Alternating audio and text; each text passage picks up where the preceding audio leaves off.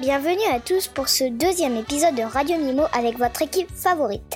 Bertrand Sanglot, Charlotte Monde, Aurélien de Rasoir, Anna Autre, sans oublier Nimo Je suis capable et de nouveaux invités surprises. Et tout de suite, place à Aurélien de Rasoir qui n'est pas Rasoir.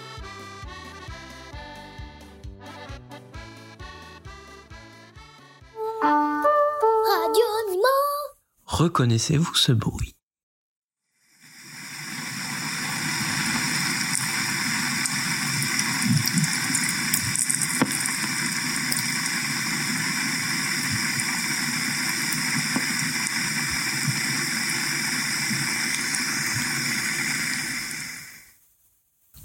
Ce n'est pas votre grand-mère qui cuisine, c'est le grondement du glacier.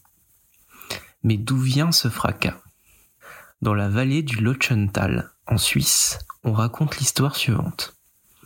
Jadis, cette belle vallée était si chaude que les gens s'y plaignaient amèrement d'une sécheresse qui grillait les alpages.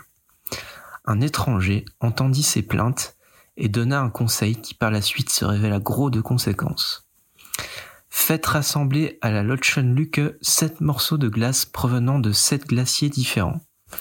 Vous ne manquerez plus d'eau ni pour boire, ni pour arroser les terres. Mais quand la vache blanche descendra, ne l'attendez pas et fuyez. On comprit plus tard, trop tard, ce qu'il voulait dire, car hélas, les blocs rassemblés ne fondirent jamais, donnèrent naissance à un vrai glacier qui s'allongea d'année en année et commença d'avaler les alpages. C'était la fameuse vache blanche. Les habitants de Chamonix, dans les Alpes françaises, étaient quant à eux effrayés par les désastres que causait la glace. Ils voyaient dans cette puissance ravageuse une malédiction et représentaient la mer de glace par un immense dragon qui descendait le long des montagnes avec une langue qui léchait la vallée. Ce grondement serait donc celui d'un animal géant. Vous y croyez? En tant que deux rasoirs, il est de mon devoir de vous dire la vérité. Ce grondement est le son profond émis par la glace en train d'avancer. C'est une signature de très basse fréquence qui oscille entre l'infrason et une plage plus audible pour les humains, soit entre 15 et 100 Hz. Mais non, mais non, Bertrand Sanglot. Rien à voir avec les glaces à la vanille italienne. Le glacier est une masse de glace plus ou moins étendue qui se forme par le tassement de couches de neige accumulées. Écrasée sous son propre poids, la neige expulse progressivement l'air qu'elle contient, se soude en une masse compacte et se transforme en glace. Les mouvements du glacier sont le résultat d'un déséquilibre entre apport de neige et fonte. Si l'apport de neige et par conséquent de glace est plus important que la fonte du front du glacier, le glacier progressera dans la vallée. Ceci peut être provoqué par un refroidissement climatique ou une augmentation des précipitations. Mais si les glaciers avancent, ils peuvent aussi reculer. C'est le cas dans la vallée où se situe la Bourboule, où le glacier a fini par se retirer. On parle alors de vallée glaciaire. Avec le réchauffement climatique, les glaciers tendent à disparaître. Alors qu'il en existait une centaine il y a un siècle, on en dénombre aujourd'hui plus qu'une vingtaine. Alors, Bertrand Sanglot, il serait peut-être temps de manger moins de glace pour sauver les glaciers.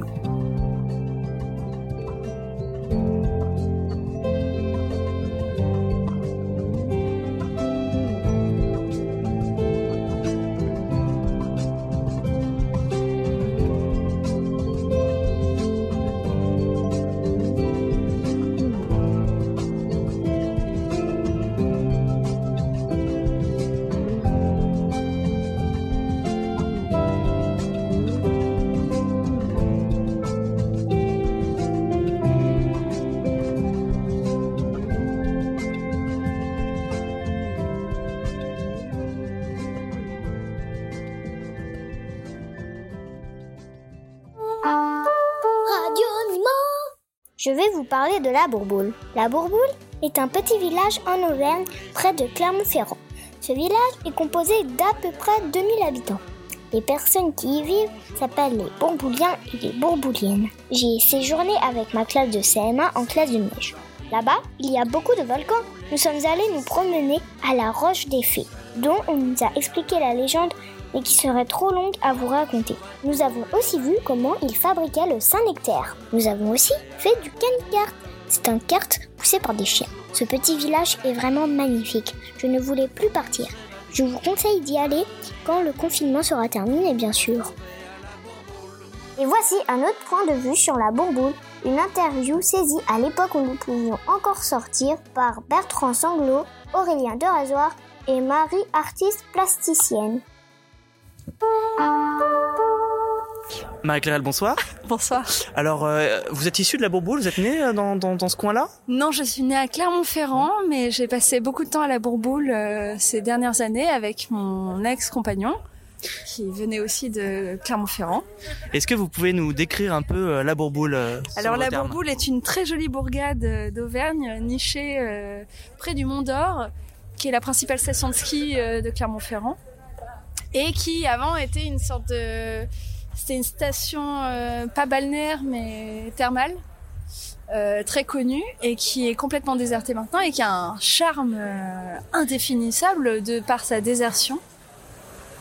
C'est une ville fantôme, très belle, très vide, avec beaucoup d'hôtels abandonnés et beaucoup de choses comme ça. Mais j'ai appris que des enfants continuaient à y passer des séjours de ski.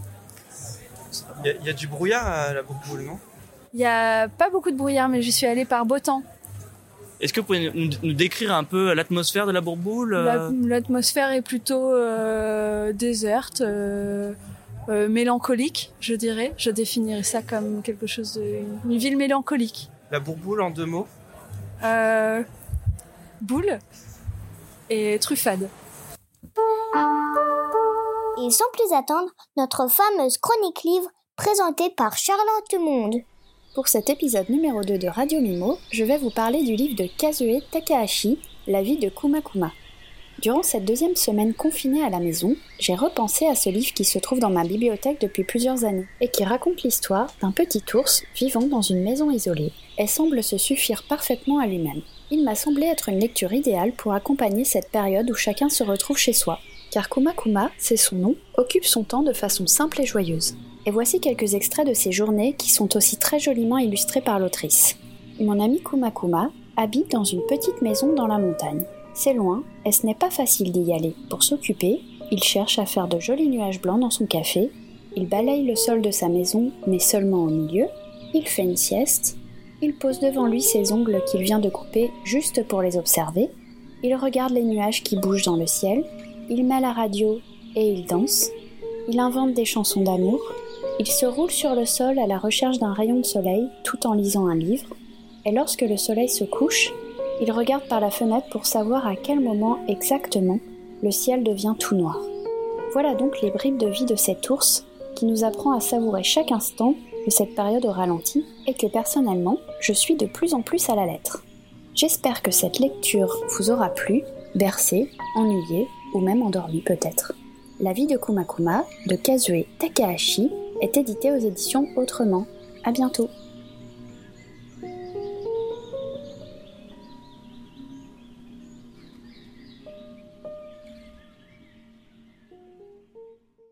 Radio Mimo Place à la recette de la chef Camille Tambouille. Que fait un chat lorsqu'il ne dort pas? Il mange. Et que fait un humain confiné pour ne pas trop se morfondre? Il mange. Et pour régaler un petit estomac ou consoler un cœur lourd, Camille Tambouille est là. Aujourd'hui, je vous propose la réconfortante, rassérénante, emmitouflante recette des cookies aux pépites de chocolat. Et en plus, elle ne manque pas de simplicité. De quoi ronronner de plaisir. Voici la courte liste des ingrédients. 125 g de la farine de votre choix, un œuf d'une poule de votre choix, 50 g de beurre ou le double si vous n'avez pas froid aux yeux, 70 g de sucre plus un sachet de sucre vanillé, un demi sachet de levure et enfin des pépites de chocolat en veux-tu en voilà.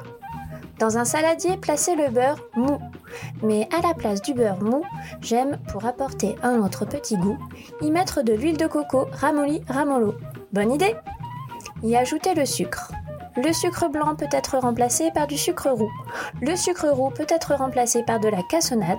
La cassonade, moi, je l'ai remplacée par du sirop d'érable. Bonne astuce Cassez l'œuf et faites-vous une bonne omelette avec du poivre et un peu de ciboulette. Mmh, à déguster immédiatement, un peu baveuse. Et oui, cuisiner ouvre l'appétit. Prenez un autre œuf et ajoutez-le dans le saladier. Mélangez le tout. Pour plus de moelleux, j'aime rajouter une ou deux bananes écrasées. Bon conseil C'est le moment d'incorporer les ingrédients poudreux, farine et levure. L'annonce du confinement ayant fait se vider les rayons de farine de blé, j'ai opté pour un panaché de trois fonds de paquet. Farine de riz, farine de sarrasin et farine de grand épeautre. Malaxer à la main jusqu'à l'obtention d'une texture sableuse, pâteuse et coaguleuse. Si cela est trop sec à votre goût, ajoutez-y un bon demi-verre de lait. Bonne initiative le chocolat, en veux-tu, en voilà, j'en veux plus qu'un petit peu. Donc une tablette suffira. Concasser, émietter, empépiter et ajouter au mélange. Votre four, pendant tout ce temps, a tranquillement atteint la température de 180 degrés. Et vous réalisez peut-être comme moi que votre paquet de papier sulfurisé est vide. Pas de panique, prenez un moule étroit et rectangulaire dans lequel toute la préparation entrera. En moins de 10 à 35 minutes, voilà, vous avez pour votre goûter de délicieux cookies qui ressemblent trait pour trait à un cake à la banane. Bonne surprise Bon appétit les chats et les autres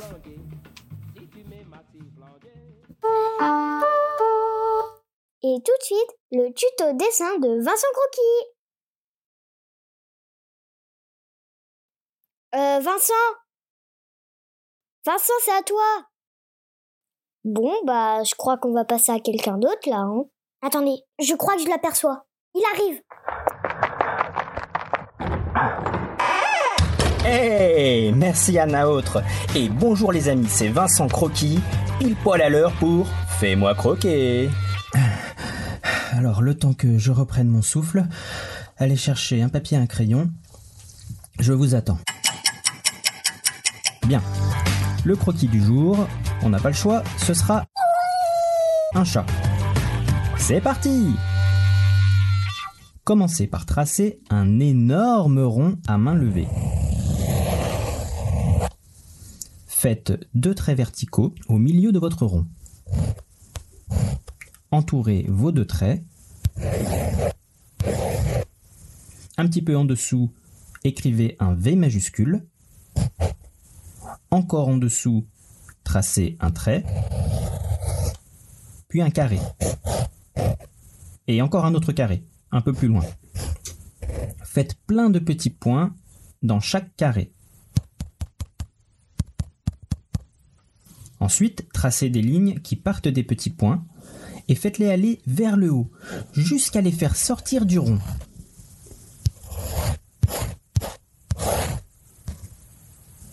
Ajoutez quelques zigzags ici et là. Alors, des zigzags moyens. Vous pouvez les placer au bon vous semble. Ça, c'est à vous de choisir. C'est la touche de l'artiste, comme on dit. Mais si je peux vous donner juste un petit conseil, d'artiste à artiste, je serais vous, j'éviterais d'en mettre un juste ici. Cela rendrait le sujet un peu confus. Voilà, à ce stade, l'œuvre est quasiment achevée jetez un dernier coup d'œil professionnel à l'ensemble de la composition. Pour ce faire, rien de plus simple. Reculez légèrement votre tête en plissant les yeux. Vous pouvez signer. Voilà, vous devez maintenant avoir devant vous un superbe croquis de chat dit Angora. Non? Oh non, vous avez fait n'importe quoi. Et moi je suis en retard pour un truc là, je dois y aller. Bon, tant pis. Surtout n'oubliez pas de croquer la vie et à la prochaine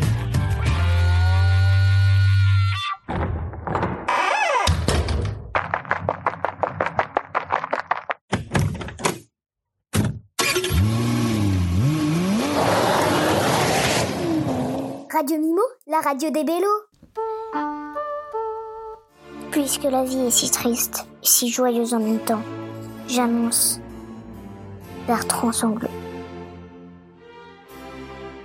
deux melons se rencontrent dans la rue. Le premier dit à l'autre Ça va?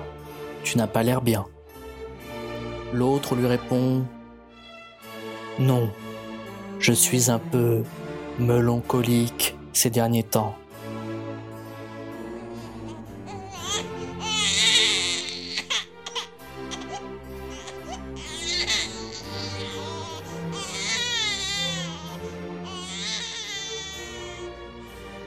vous êtes sous l'eau, écoutez Radio Mimo.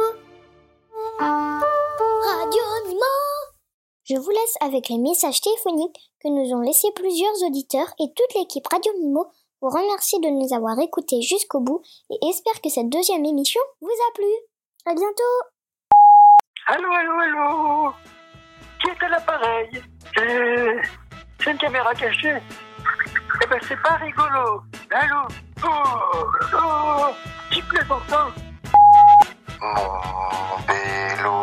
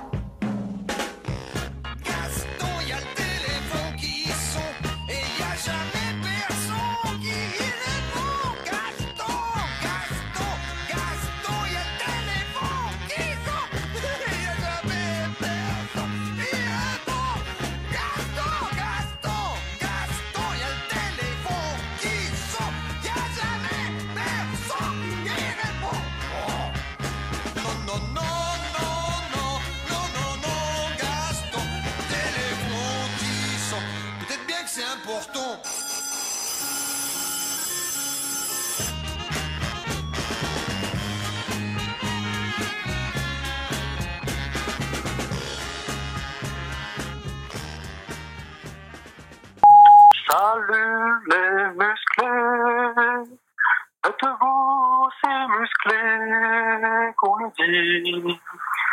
Salut les musclés, êtes-vous si musclés qu'on le dit.